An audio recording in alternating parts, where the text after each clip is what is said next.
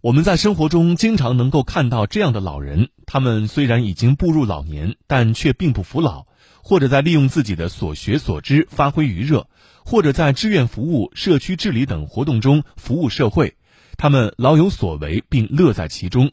而从整个社会来看，随着老年人口规模的持续扩大和老龄化程度的不断加深，也需要老年人退而不休，参与到我们的社会发展进步当中。这样既丰富老年生活，也能实现更大价值。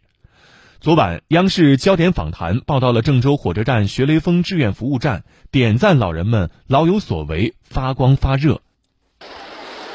在郑州火车站的广场上，一个标有“志愿服务站”的红顶房子格外醒目。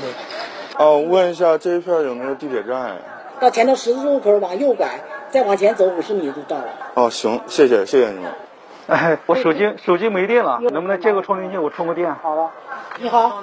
很多旅客遇到困难都会到这个红房子来求助，从问路、充电、换零钱，到寻人、寄存、发快递，需求五花八门。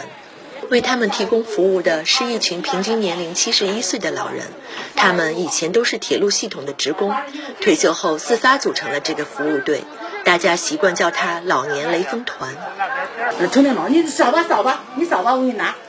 他叫贴淑敏，今年六十八岁，二零一四年加入这个老年雷锋团，成为了一名志愿者，为旅客服务，给旅客倒水、解答问事、呃指路。贴淑敏刚退休时状态曾经很不好，身体和心理都出现了问题，不太适应。在工作岗位干了三十多年，呃，一退休。嗯，反正心情也不好，身体也不好，嗯，还一直发胖。一个偶然的机会，贴淑敏得知了这个老年雷锋团，于是便主动报了名。每次来值半天班，四五个小时，虽然累，但是能为旅客解决实际困难。旅客经常给我们竖大拇指，说老年人真棒，累但是快乐着，和老同事们在一起共事，不感觉孤单了，特别的开心。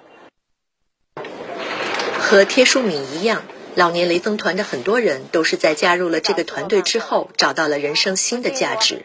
在提供服务的过程中，因为要经常面对各种新问题，团队成员们也不断去学习新知识，心态变得更加积极和阳光。你比方说，你需要那个给人交话费，你得学手机支付吧，我们下支付宝。呃，有外宾呢，我们需要下翻译软件。这样就不断的学习，增加我们为旅客服务的本领，在帮助别人的过程中，实现自己的精神养老，这就是既有这个老有所为了，也有我们自己收获了这种快乐。目前，这个老年雷锋团共有四十三名成员，年龄最大的九十一岁。为了让这样的老年志愿团队能更长效稳定的发展，当地有关部门也不断提供一些细致的保障措施。